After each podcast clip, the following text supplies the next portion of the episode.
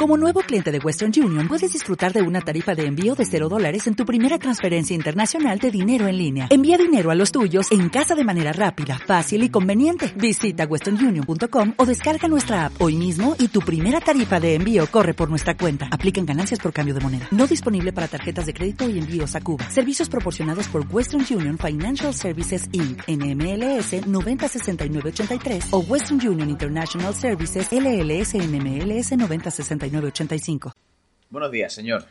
¿Cómo te ha ido la semana? Buenos días. Bueno, me está bastante, bastante bien. Sin mucha novedad, pero una... a veces la ausencia de novedad es buena, es buena noticia también. O sea que contento. ¿Tú qué tal? Bien, la verdad que una semana, bueno, con algo de turbulencia, pero bien, bien, bien. Todo lo demás, lo personal bien, así que todo está bien. Así que no, por esa parte nada. ¿Qué has leído esta semana? ¿Algo interesante que compartir? Mm, no he leído nada especial, o sea, he releído eh, sobre el libro, estoy otra vez releyendo el libro de velocidad de, ejecución de Vadillo y demás. Un poco releyéndolo todo por encima. Y mi gran avance esta semana fue pegarme con R durante horas para conseguir sacar una línea de código que me saque una gráfica buena. Entonces eso a pesar de invertir horas, estoy bastante contento en haber sacado una línea más que me soluciona bastante. ¿Se puede saber algo más o es secretismo absoluto? Vale, ya iré por próximos capítulos.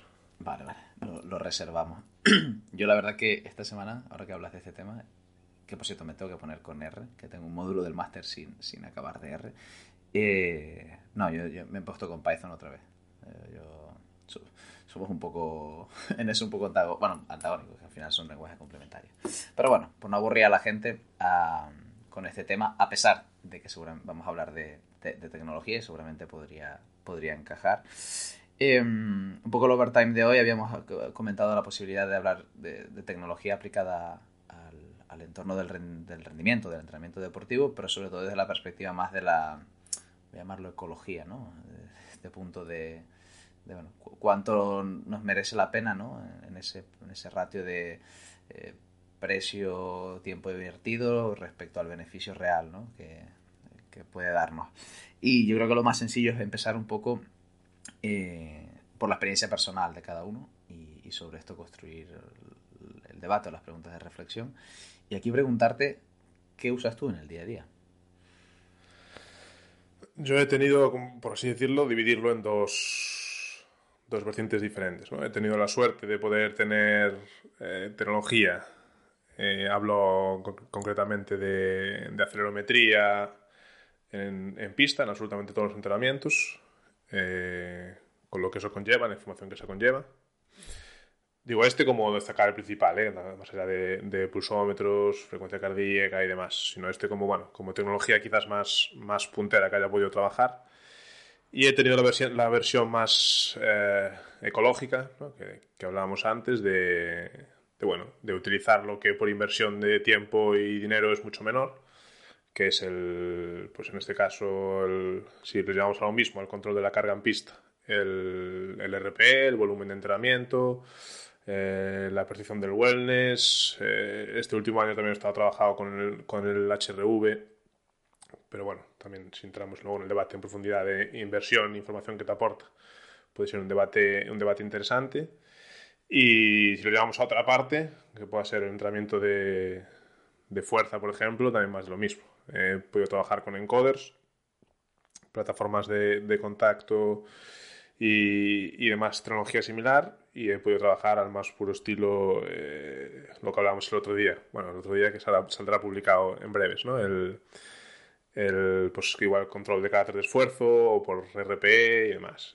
y aquí es donde, donde entra el debate, ¿no? Es decir, ya no solo el precio que comentabas antes, que muchas veces no depende de nosotros, quizás estamos en algún club o llegamos a un club que lo tenga o una estructura que lo tenga y tenga una posibilidad, sino para mí el gran debate de todo esto, y ahora me contarás tú qué, qué utilizas o con qué trabajaste o con qué trabajas, es el gran debate entre inversión de tiempo necesario, por parte del proveedor físico, que es brutal, que a veces parece que no, pero es brutal si quieres hacerlo bien, y enfrentado por otro lado a la, información que nos aporta. la información que nos aporta que nos tiene que valer. para tomar decisiones. Pero bueno, ahora me contarás tú tu, tu punto de vista y tu experiencia. Bueno, yo no. En el día a día. tengo, tengo dos. Como dos caras en esto. Eh, la cara universitaria, ¿no? La cara más académica, que ahí sí que he usado, te diría, tecnología muy, muy chula, muy guay. Ah, pero de aplicación práctica como preparador físico, nada. Ahí no, no, llego a, incorporar muchas de las cosas. seguramente lo que importa es más como, como, preparador físico, ¿no? Pero el hecho de haber estado en la dirección, en la subdirección de investigación del INEF como, como becario, de pringado que ordenaba el laboratorio y el almacén y lo etiquetaba todo. Eh, tuve la suerte de probarlo todo, eh, desde los analizadores de gases últimos que, para, que se usan, que son el K5, desde los analizadores de, de, concentraciones de oxígeno que tiene el, eh, el, INEF de Barcelona en este caso, tanto a nivel muscular como cerebral, pues los MOXIS que se vinculan incluso con los WIMO, uh, bueno, un montón de cosas, ¿no? Potenciómetros de diferentes tipos, tanto, bueno, para, diferentes tipos de, maquinaria, etcétera, etcétera. Y ahí, bueno, muchas cosas, pero como preparador físico me quedo en cosas básicas, ¿eh? La plataforma de, si me voy al gym, la plataforma de contacto, evidentemente, como, como primer, eh, primer punto. El segundo, el encoder, aunque sí que he tenido la posibilidad de trabajar con dos diferentes y aquí um, sí que, bueno, y hablando un poco de, de, marcas, ¿no? Uh, el encoder que yo utilizo a día de hoy es el, bueno, ahora se llama Bitruf, yo compré el Speed for, Speed for Train, Speed for, Speed for Lift. Speed for Lift, eh, que ahora se llaman Bitruf, eh, y sí que, bueno, me ayuda bastante, lo, lo uso, bueno, bastante, eh, sí, es, ahora hablamos del tiempo dedicado, ¿no? Pero que sí que, sí que me da información útil, uh, y después he utilizado el de ChronoJump en algún momento, eh, pero creo que, y, y, podemos después entrar en más detalle, aporta información con muchos más matices que podría venir bien en unos contextos determinados. Y hay mucha parte del software, que ahora estamos hablando de la parte más de, del dispositivo en sí, um, que tiene mucho potencial, pues, pero hay que, hay que entrar ahí y, y, sacar aquellas conclusiones para contextos yo creo que muy concretos, ¿no? Hablo, por ejemplo, en el caso de las lesiones. En el caso de unos jump tú puedes analizar repetición a repetición, ¿no? Y, y mili, milisegundo a milisegundo de lo que se va registrando y eso tiene un potencial brutal, eh, pero bueno, eh, no llegamos a todo. Y después, eh, en lo que es la pista, si, bueno, sí, saliendo del gym ya porque no, he usado muchas más cosas, aparte de, mi, de usar mi móvil propio como un acelerómetro, ¿eh? eso lo he utilizado, hay aplicaciones que, que lo hacen relativamente bien eh, y, ahí, y en el móvil ahí están todos los sensores que, que, tú quieras, así que animo a la gente que tenga móviles antiguos a que utilice los sensores del móvil porque se puede sacar mucho partido de ahí. Y mm, incluso, bueno, si no podríamos dejar alguna aplicación que, que exporta los datos de una forma sencilla, si alguien, bueno, y así alguien puede trastearlo. Eh, pero después yéndonos a la pista, pulsómetro, eh, creo que es una cosa que hemos utilizado todos. He utilizado seguramente los más conocidos y, evidentemente son, son, a día de hoy siguen siendo los más fiables en cuanto a publicaciones, es decir, que es Polar, eh, aunque otras marcas están poniendo las pilas. Eh, he utilizado los Polar en, el, la versión de nosotros que somos del mundo del básquet, el Polar Team, eh, vinculado a la, aplicación del iPad, y el Polar Team Pro, que incluye un pequeño acelerómetro dentro del dispositivo y que me ha dado algo más de, bueno, de bagaje en cuanto a todo este trabajo de carga externa.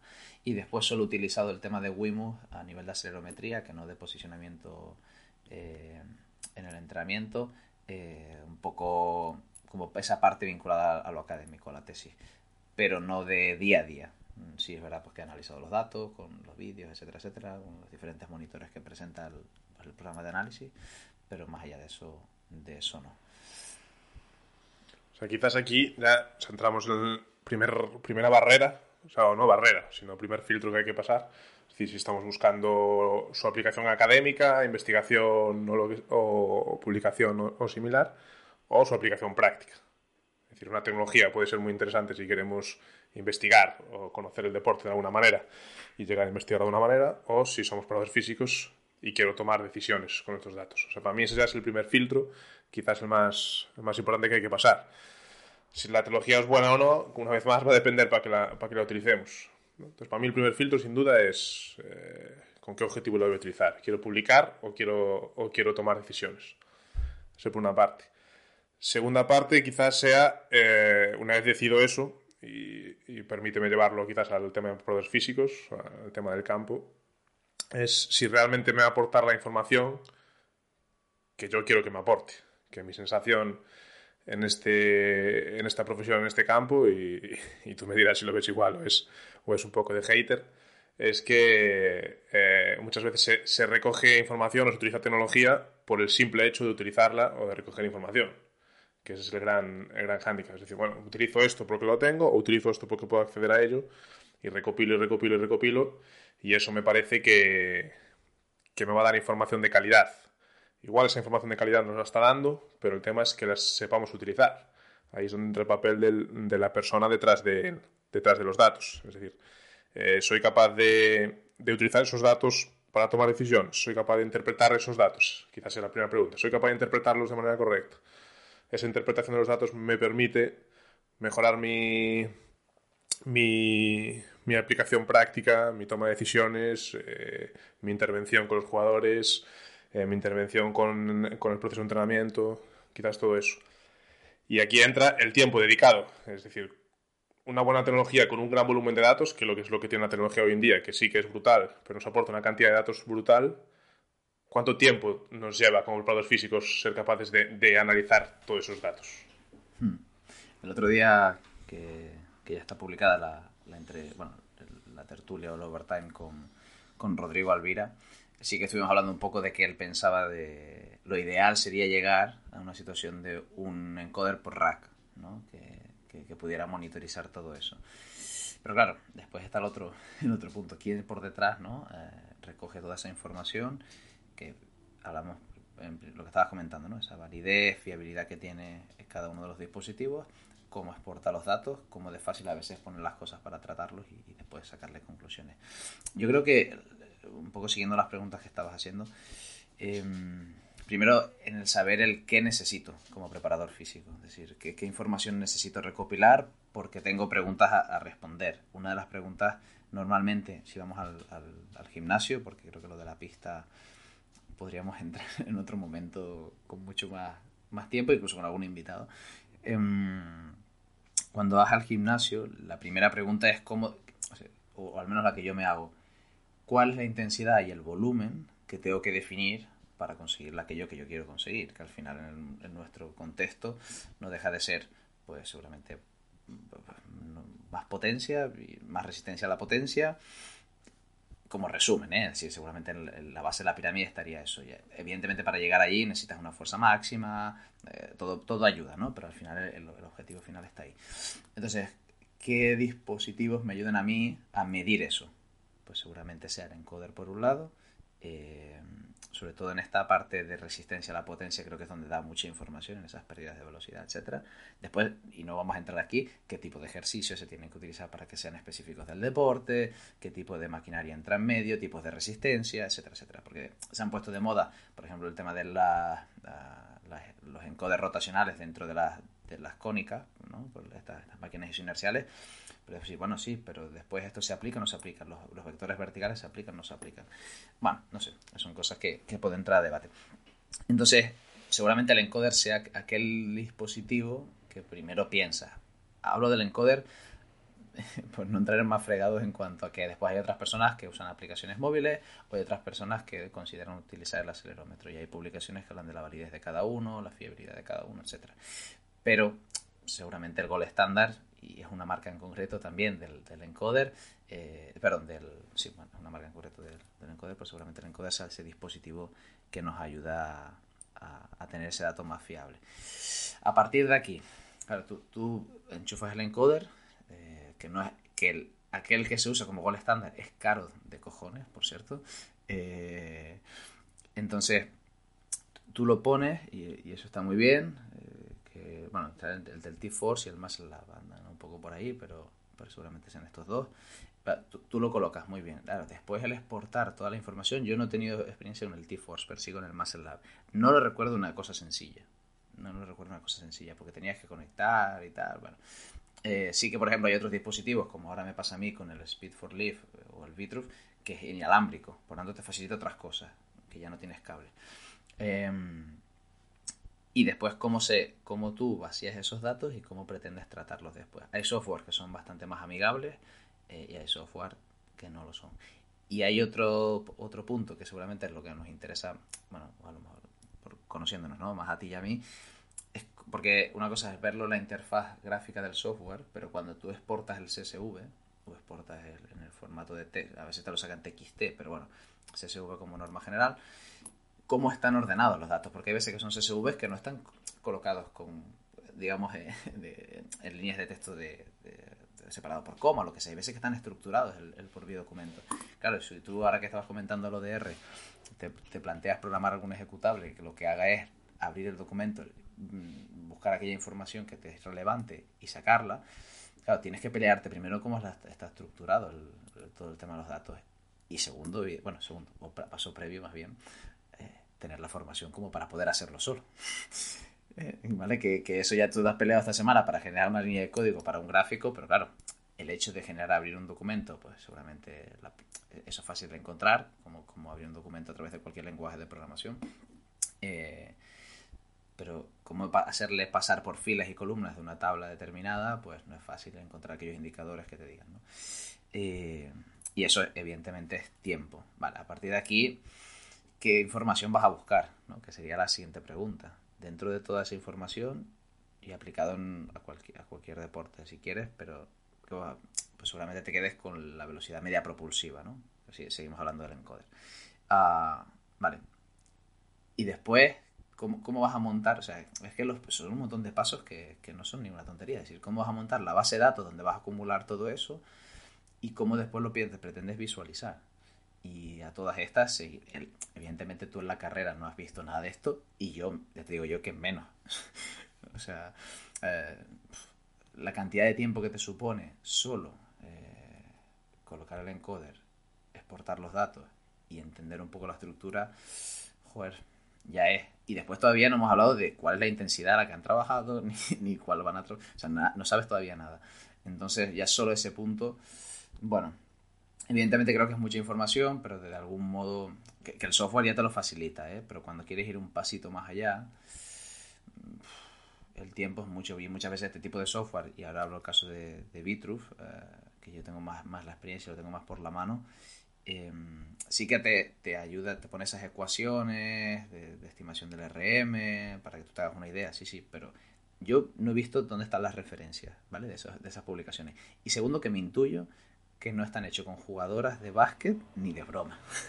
¿Vale? Eh, eh, y a partir de ahí, pues ya tienes o sea, más limitaciones en el, uso de la tecnología. O sea, para mí va un, poco la línea de lo que destaca. Es decir, el bagaje tiene que ser positivo. Es decir, tiene que sumar más de lo que te resta. Y en lo que te resta, que se entienda bien lo que resta, está todo lo que acabas de puntualizar. Es decir, todo el tiempo que te exige ser capaz de interpretar los datos, eh, tiempo que te exige responder a las preguntas que quieres responder, el tiempo que te exige darle forma a esos datos. Y destacaría ahora, que es lo que estábamos hablando, el tiempo que te exige que esos datos sean fiables. Ya no hablo de la, de la fiabilidad y de la, de la validez del, del, dispositivo en sí. Es decir, vale, el dispositivo está validado, es fiable, partamos de esa base. Pero es fiable bajo unas condiciones que se tienen que dar. Unas condiciones de ejecución, unas condiciones de, de, intensidad que se marquen. Si estamos utilizando el encoder, pues llevarlo a ese mismo, ese mismo dispositivo que estamos hablando. Es decir, me tengo que asegurar que estoy obteniendo un dato que está bien medido. Y que está bien medido no solo es que lo mida bien el aparato, está bien medido es que se cumplan los criterios del ejercicio, que se cumplan los criterios de, para que la medición sea correcta, sea la velocidad media propulsiva o no. Y aquí hablo de eh, alcanzar X rangos de, de, movimiento, si estamos en un squat, en un back squat, muy habitual que con el paso de las repeticiones se recorte ese rango, eso ya te, te modifica mucho el, dato de la velocidad media propulsiva. Eh, hablo de que la intención sea máxima, pero si no, vamos lo mismo, el dato tampoco nos aporta la información que necesitamos. Hablo de 20.000 de 20 opciones posibles. Entonces, para mí el, otra, otro punto importante es, más allá de, lo puramente tecnológico y que apuntabas, de fiable, gestión de datos, eh, cómo nos los portan, cómo tratamos ese CSV que a veces es una, es una lata y que estamos hablando de un CSV concreto. Súmalo a las sesiones que tengas de entrenamiento, súmalo a las jugadoras, súmalo a, todo el resto que se te acumula, sino también puntualizar, es decir, eh, que ese tipo de ejecución, ese tipo de medición no me modifique, no me, no me vaya en contra de la calidad del entrenamiento, de la calidad de la sesión. Para mí eso es importante. Si yo quiero incluir el encoder y si puedo un encoder por rack, perfecto, estoy totalmente de acuerdo.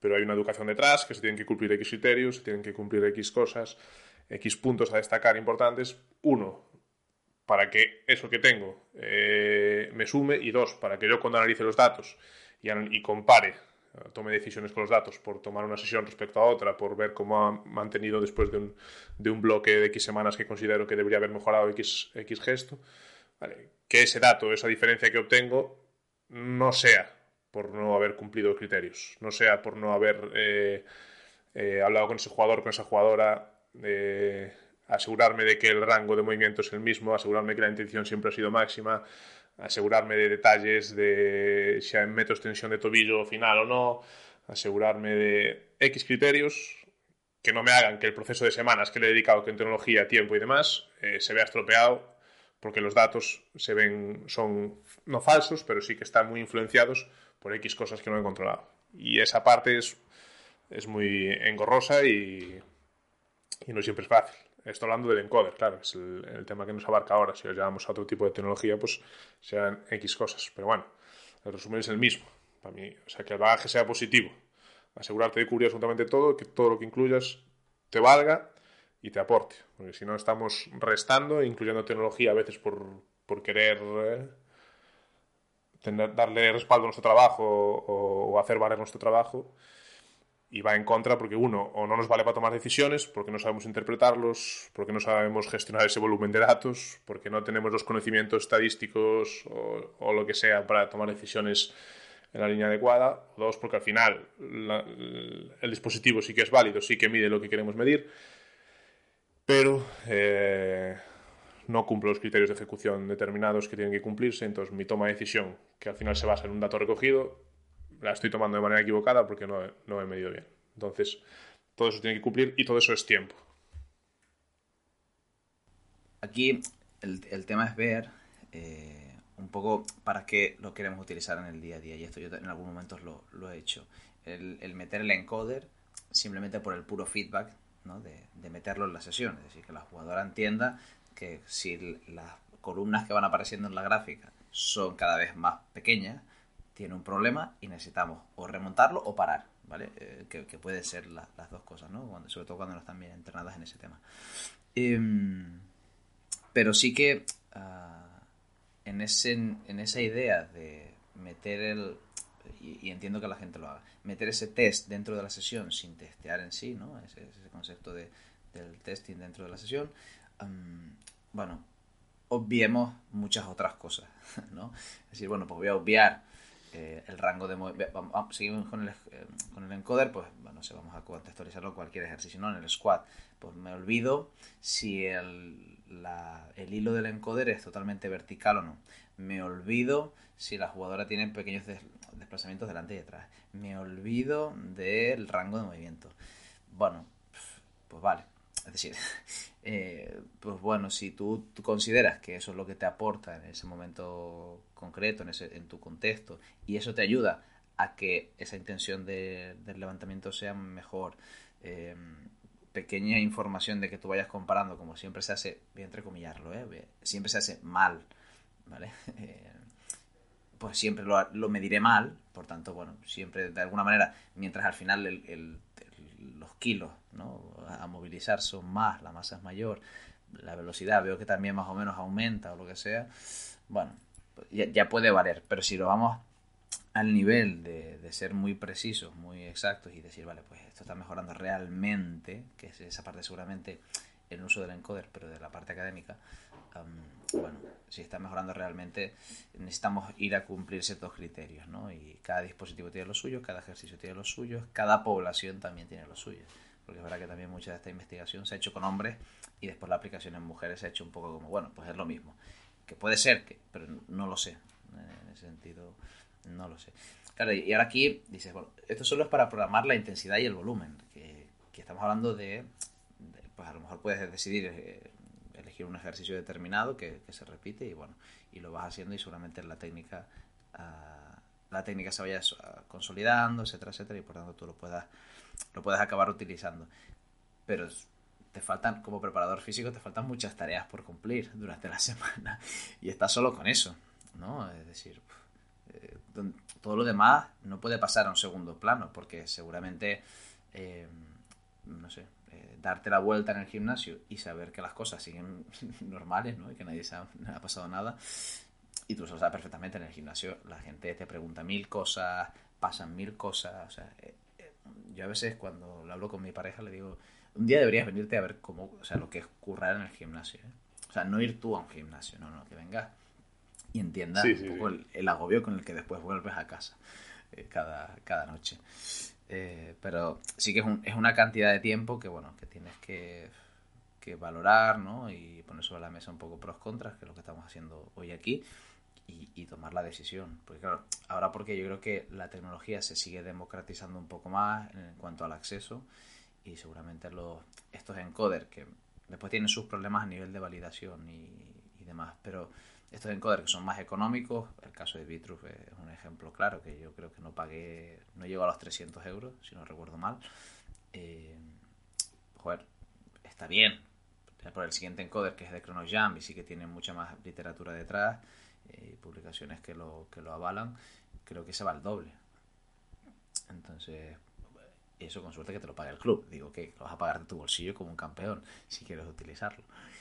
Y, bueno, lo digo porque en, este equilibrio, ¿no? Dinero invertido, tiempo que tienes que invertir, información que te da, todo el mundo seguramente, pues lo que tú dices, ¿no? Mete en la tecnología porque información te dará. Eh, eh, en este caso concreto, ¿eh? Vamos a hablar del caso del encoder, eh, que sí que te da información útil.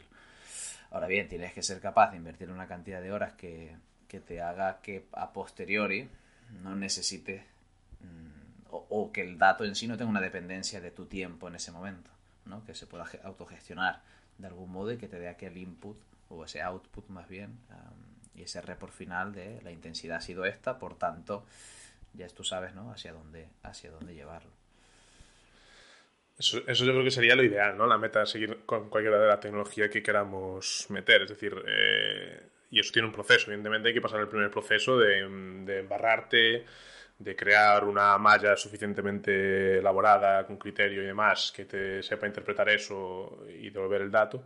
Pero llegar a ese punto en el que no te exige, no te roba mucho tiempo, eh, pero porque lo has enseñado bien, lo has montado bien, has tenido buenos criterios y, que el dato, si consigues extraer el dato o los datos o la, o la conclusión que te interesa de una manera eficiente. Ese sería lo ideal. Y un poco remarcando lo que decías antes, para mí está bien dejar cosas atrás. Es decir, está bien que le pongo el encoder hoy como motivacional, como quien dice. Pero es lo mismo. O sea, yo está bien dejar cosas atrás si sabes que las dejas atrás. Está bien renunciar a según qué cosas si sabes que estás renunciando a según qué cosas. El problema es si estás renunciando a según qué cosas y no eres consciente. Y tomas decisiones eh, dejando cosas atrás sin saber que estás dejando atrás, tomas decisiones creyendo que esos datos no son lo que son. No sé si me explico. Sí, de hecho aquí yo, yo, yo, me incluyo ahí, es decir, yo soy una persona que usa el encoder mal. primero que mi encoder seguramente no, no, estoy convencido que no mide del todo bien y hay mucha crítica al, encoder, por ejemplo, que, que, yo uso, ¿vale? Pero yo coloco el encoder allí, yo digo pues las repeticiones que vamos a hacer, evidentemente tiene un punto de motivación mm, de un peso muy importante, y, pero yo uso esos datos y sé lo que pasa, pero igualmente sé que las ecuaciones no están hechas en mujeres. Por tanto, bueno, pues ya puedo entender ciertas otras cosas, ¿no? Que al final la estimación que hace el RM, en este caso la aplicación que yo utilizo, bueno, pues no es seguramente ni de lejos muy fiable. Y además que necesitas hacer las cosas siempre a la máxima intención, etcétera, etcétera, que después ya eso sería otro tema. Pero yo coloco el encoder muchos días de muchas semanas en, en el gimnasio, un poco con la idea de bueno, vamos a registrar algo, tener ese dato y sabiendo todos los problemas que tiene ¿no? y, todo lo que lo ha influido, lo cojo con pinzas y hago un poco así, de, me tapo los ojos, los cojo, los cojo así y digo, mira, vamos, vamos a, a, verlo. Pero si, si me preguntas en la parte académica, te digo, esto no tiene... bueno, pero para mí está bien porque sabes eh, el peso que tiene ese dato y sabes el peso que no tiene. No sé si me explico. Es decir, muy bien, estoy cogiendo este dato con pinzas porque sé lo que puedo sacar de este dato y sé lo que no puedo sacar de este dato. Y eso está bien. Es decir, yo soy el primero que también he utilizado el encoder con un fin de buscar esa eh, intención máxima, que a veces no la tienes. Es decir, yo estoy trabajando, pongo cualquier ejemplo, un, un SJ, un squat jump con, la, con una, una hexagonal, con una trap bar desde el suelo bueno, yo tengo muy comprobado con los jugadores que no es lo mismo que le diga, venga, saltamos con esto cinco saltos máximos, descansamos 10 segundos entre cada salto, que yo les ponga el iPad delante con el resultado de cada, de cada repetición y, resulta que de repente el esfuerzo es, máximo, eh, ves en, su cuerpo la, intensidad, ves en su cara la, la intensidad de superar la barra anterior y eso está bien Hostia, he utilizado un encoder no con, no con el fin de registrar nada, ni de publicar nada, ni de mejorar nada, ni de comparar este ejercicio con otro día que lo hagamos, que también lo puedo utilizar. Pero hostia, si mi, ejercicio era sacar, si mi objetivo era sacar el 100% de este ejercicio en intensidad máxima, lo he sacado utilizando el encoder. Está perfecto. Está perfecto y me ha valido para eso. Si luego encima puedo repetirlo de manera reiterada y me vale para comparar, aunque sea entre, entre con pinzas, porque es lo que hablábamos antes sé que no me vale para afirmar rotundamente y con cierta validez que se ha mejorado X porcentaje de su pico de fuerza o de su velocidad media propulsiva. Bueno, pero tengo X datos repetidos en el tiempo, sé la validez que pueden tener, pero me pueden orientar. Entonces, para mí eso es tota-, totalmente, totalmente válido, pero es lo que puntualizaba antes. Para mí es importante saber lo que estoy dejando detrás, saber el peso que tiene el dato y saber el peso que no tiene. Dentro de eso, para mí es perfecto utilizarlo con las condiciones que sean. Todo esto sin decir un depende, ¿eh? en 30 y algo minutos que ya hemos grabado. Pero bueno. estás, estás orgulloso de mí? Estoy muy orgulloso de ti. De hecho, creo que uh, en principio habíamos pactado un poco charlar sobre tecnología en general y un poco en este equilibrio de, de inversión en general eh, y el beneficio final. Eh, pero bueno, lo hemos entrado mucho en el encoder. Así que con la idea de ir acortando un poquito los, episodios de, estos overtime también, eh, te hago la pregunta. Teniendo en cuenta los precios que hay, ¿no? Y seguramente nos tengamos que ir a, alguno en concreto, porque es verdad que hay precios ahora, de, yo he visto algún encoder, si no recuerdo mal, y, no entró el tema de validez ni nada, de por ciento y algo euros. Eh, hay, unos encoders que son así como redonditos, como forma de cilindro, que no, recuerdo cómo se llama la marca, eh, que son cientos largos no, llega a los 200 euros y después hay encoder que evidentemente eh, mi sueldo anual como preparador físico no lo compra, ¿eh? También lo digo. Entonces, no sé, un poco lo que te quería preguntar es, bueno, ¿merece la pena comprar el encoder? Eh, y con todos estos matices que hemos hablado, ¿no? Es una tecnología que puede merecer la pena comprar. o sea, aguanto 30 y pico, 30 y pico minutos sin el depende y me vas a decir, me vas a hacer decirlo ahora. Eh, a ver, para mí sí. Es decir, para mí sí, y, con los matices que venimos hablando todos los ratos. Es decir, eh, para mí sí, sabiendo eh, las consecuencias que tiene respecto a tiempo, todo lo que hablamos, ¿no? por hacer un poquito un pequeño resumen, es decir, el tiempo que te genera eh, trabajar con esos datos, el tiempo que te quita de estar a otras cosas, porque lo que hablábamos antes, estar en el gimnasio con 12, 10, 15 jugadores, pues posiblemente si tú estás centrado en este caso en el ejercicio en el que tengas el encoder, probablemente igual estás perdiendo calidad en, otros, en otro lado del, de la sesión del, del, gimnasio porque bueno, no estás con, corrigiendo otros ejercicios o dando pequeños matices o puntualizando lo que sea. Entonces, si tenemos en cuenta todo eso y el tiempo invertido y lo, uno, lo que repetí ahora al final, ¿no? lo, que, lo que nos dejamos atrás eh, y dos, con qué objetivo utilizar el dato, para mí sí, sin duda. Sin duda, porque si lo sabes utilizar te puede aportar, aportar muchas, muchas cosas bastante interesantes y es de los pocos, quizás las pocas maneras que tenemos hoy en día de objetivizar, de intentar llevar un poco a, los números y al papel eh, lo que está pasando en la sesión. Y eso, al menos que yo conozca, quitando encoder y plataformas de fuerza, eh, no conozco mucho más que, que, nos pueda aportar de manera práctica algo así. Entonces, para mí, sin, sin duda, merece la pena. Siempre y cuando, lo mismo, vuelvo a puntualizar lo mismo, ¿eh? siempre y cuando tengamos en cuenta todo lo que hay detrás, lo que nos aporta y lo que no nos aporta. Pero para mí, para mí sí. Y no desconozco esos encodes que comentabas antes de ciento y algo. Yo estuve mirando no hace mucho ahora para el centro los que compré Y, y yo estuve con los de, con los de o Vitruve, no sé cuál es la lectura que, que hay que hacer correcta. Y, y bueno, desconozco esos de 100 y si tienen, si tienen la, la, la validez suficiente o, o, si, si, no nos aportan tanto lo que queremos, pero bueno, lo que sí está claro es que cada vez son más accesibles y, y si a mí la pregunta es una pregunta rápida, un sí o no, para mí sí que merecen la pena eh, que los podamos utilizar como profesionales y, y que mejoran, bien usados, mejoran la calidad de entrenamiento sin ninguna duda. Pero es una pregunta bidireccional, ¿eh? Te devuelvo la pregunta completamente hacia, Yo, ti. como tú has hecho un buen resumen y, creo que lo has explicado bastante bien, eh, doy mi sí y los argumentos ya los has dado tú. Uh, lo que sí que quería preguntarte, y así ya lo cerramos de cara a gente que a lo mejor tiene menos experiencia, está empezando bueno, a hacerse un poquito su pack de tecnología, ¿no? creo que lo tenemos un poco todos, eh, con algo de, de, dinero. Yo lo primero que me compré fue la plataforma de contactos. Eh, tenía algunos, creo que tenía dos, tres, a lo mejor hasta cuatro pulsómetros, pero hablando un poco de esta parte del gym, em, sí que me compré primero la plataforma de contacto. Y creo que el aprendizaje a mí me vino bien, ¿eh? primero la plataforma y después me fui al encoder. Pero si alguien que dijera, bueno, tengo la opción de comprarme una cosa o la otra, ¿vale? ¿Tú qué le dirías? Bueno, a ver, por accesibilidad y si está también empezado a manejar datos y demás, eh, la plataforma sin duda, porque te va a aportar datos más fáciles de trabajar, como quien dice.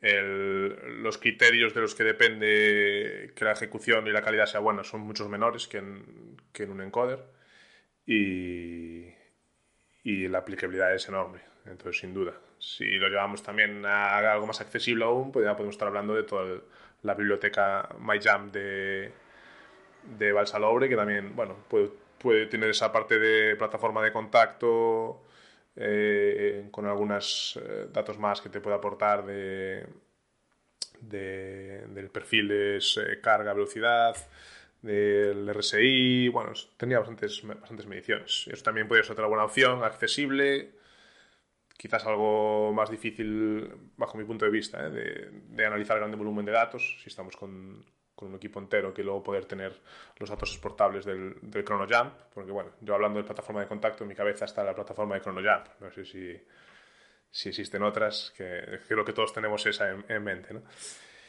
Y si no, lo que digo, la plataforma para mí es un sí, un sí absoluto y si no, la opción de, la, de las aplicaciones de, de Balsalobre totalmente, totalmente válidas, con, con, muchísimo más, porque ya tiene una biblioteca bastante grande que va más allá del, del, del tiempo de contacto, tiempo de vuelo y demás. sí, yo creo que yo, yo, yo, sí, por acotarlo un poco, si ahora me preguntas, después de los años de experiencia, ¿qué me hubiera comprado primero? Por aprendizaje me ha venido muy bien lo de la plataforma, porque creo que la plataforma la vemos solo, o, o al menos a mí me lo enseñaron así, como un instrumento para saltar eh, con el peso corporal, eh, de una manera muy determinada, pero tú puedes hacer muchas cosas sobre la plataforma, ¿eh? que si sobrecargarlo de ciertas maneras, que no. Y pues eso, todos esos perfiles eh, en relación a, a la fuerza, eh, la fuerza, la velocidad, la carga, etcétera, se pueden sacar a través de la plataforma.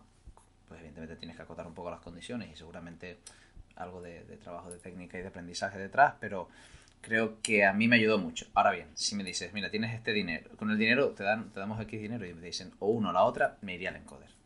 Ahora, ahora después lo, veo a, un poco a todo lo pasado, pero sí es verdad que creo que el encoder y no el que tengo yo, eh, y de hecho es una cosa que me planteo eh, cambiar en, no mucho tiempo, eh, tener un encoder que te dé todo, que te dé el dato por cada uno de los momentos registrados, creo que sería o sea, es, una información que es muy valiosa. Muy, muy, muy, muy valiosa. Y tendería a quedarme solo con eso, ¿eh? Dentro de todas las otras cosas que, se puedan controlar. Ya después, en otro momento, hablaremos un poco lo que nos vamos a la pista o al campo. Eh, pero creo que ahí se pueden ver muchas, muchas, muchas cosas y tiene mucha aplicabilidad. Entonces, bueno, un poco por, por, la pregunta por ahí. Evidentemente, después la parte de, del. Se llama Jam Lab, ¿no? Se llama el, el, porque antes se llamaba Pocket Lab. Sí, no, sé qué nombre tiene ahora, sí, pero sé que ya está todo en uno y ya es todas las aplicaciones en una. Entonces, yo, yo, mi experiencia personal es que le tienes que dedicar más tiempo al uso en sí del dispositivo. Es decir, en este caso una aplicación, eh, Sí. la parte de software, pero sí es verdad que definir, pues, medir los rangos de, de movimiento, definir el punto de inicio final, bueno, evidentemente te da la parte de eh, es más económico, es más accesible, etcétera, etcétera, te quita que le tienes que dedicar más tiempo y te quita también lo que tú estabas comentando de esa parte del dato, de cómo se exporta, tener mucho volumen de datos, bueno, pues seguramente sea más, sea más complejo en ese sentido. Así que, bueno, pero son alternativas que están sobre la mesa y que, sí, sí, que, sí. que, que, cada vez todo es más, eh, más accesible para, para, todo el mundo. Bueno, yo creo que... Yeah. Déjame cerrarte con dos preguntas rápidas, ¿eh? no quiero ponerte en, en un compromiso.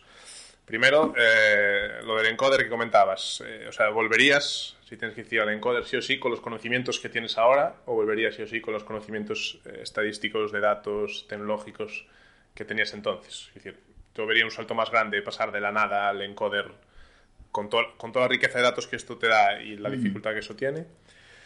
Y la segunda pregunta, porque sé que tú has estado bastante con ello, eh, ¿invertirías tiempo y dinero en, en pulsómetros en jugadores de baloncesto? ¿Sí o no? Sobre lo primero, creo que sí. Es decir, partiendo de tener ni puta idea, ¿vale? Que no estoy muy lejos de ese punto, o sea, no me he separado mucho de, de, ese punto de partida, pero si no tuviera ni idea, me dices el encoder, me iría al encoder. Aunque el tiempo, seguramente la inversión de tiempo hubiera sido mayor. Uh, la curva de aprendizaje podríamos decir que es un poco más dura en ese sentido, pero creo que el, el, beneficio final hubiera sido mayor, porque le he dedicado muchas horas a la plataforma, a los datos que saca la plataforma, bueno, las diferentes variables, etcétera. Pero creo que la calidad del entrenamiento de fuerza está en el otro lado. Está en el otro lado. Más que nada porque puedes tener información de, de todo lo que pasa si tienes un encoder que te, que te uh -huh. registra y te, te, te, permite ver, porque después está, lo puedes registrar, pero si después no te permite ver tienes un problema. Pero sí que te permite ver pues todos los puntos registrados, sea la, a, a, la frecuencia de muestreo que, que, corresponda, y que tú puedas moverte dentro de esas gráficas, en el caso de software de ChronoJump, eso pasa, creo que tiene mucho valor, creo que tiene mucho valor. Uh, después tú evidentemente puedes simplificarlo al máximo, pero yo creo que me iría directamente allí, porque después también tienes los problemas de utilizar el encoder como parte del salto, pero lo puedes utilizar. Sí, sí, sí. tú puedes enganchar el encoder y saltar con él, eh, con todos los problemas que ya hemos comentado. Y lo segundo, lo vamos a dejar para más adelante, sin duda. Te diría que sí. Vale. Te diría que sí. Um, pero el uso de esa información tiene muchos matices. Muchos matices. Porque eh, creo que se puede utilizar solo y a lo mejor aquí esto es una columpiada por falta de más conocimientos, pero creo que solo se puede utilizar o tiene mucho o tiene valor cuando hablamos del, de entender el volumen del entrenamiento. Más allá de eso, o sea, la consecuencia global del entrenamiento eh, de cada uno de los jugadores y cómo, cómo ha respondido con un parámetro solo, que es la frecuencia cardíaca, que después podemos entrar si la señal va bien o lo que sea, pero solo con la frecuencia cardíaca, las, las pulsaciones por minuto, en, en ese día frente a ese estímulo. ¿Vale? Entonces, por eso a mí me cuesta, co me, lo cojo mucho con pinzas ¿eh? y lo, lo, podemos ampliar en otro. En otro bueno, nos dejas con, la miel, con las miel en los labios, no pasa nada, estaremos no. esperando más, más profundidad. Sí, yo creo que lo podemos desarrollar más adelante, pero bueno, eh, creo que se debe ver desde, desde la globalidad y no entrar a que si picos, que si no sé qué. Bueno, al final, cuando vas a competir y ves las gráficas de competición, solo hay dos estados o arriba del todo o abajo del todo. Entonces, claro, a mí... Eh, pero bueno, ya, ya, ya, entraremos más adelante, más adelante en eso. Bueno, Perfecto. lo dejamos lo dejamos si quieres por aquí. Uh, nos habíamos propuesto acortar un poco. Creo que no, no lo hemos conseguido... No Demasiado, pero sí un poco. Pero sí algo. Así que nada, os dejamos por esta semana con, con el episodio de Overtime. Volveremos la semana que viene con, con más. Y sabéis que podéis darnos la turra con vuestros comentarios en cualquiera de las redes. Así que nosotros encantados de recibirlo y, y, seguir compartiendo nuestro poco conocimiento y las pocas experiencias que tenemos. Un placer para nosotros.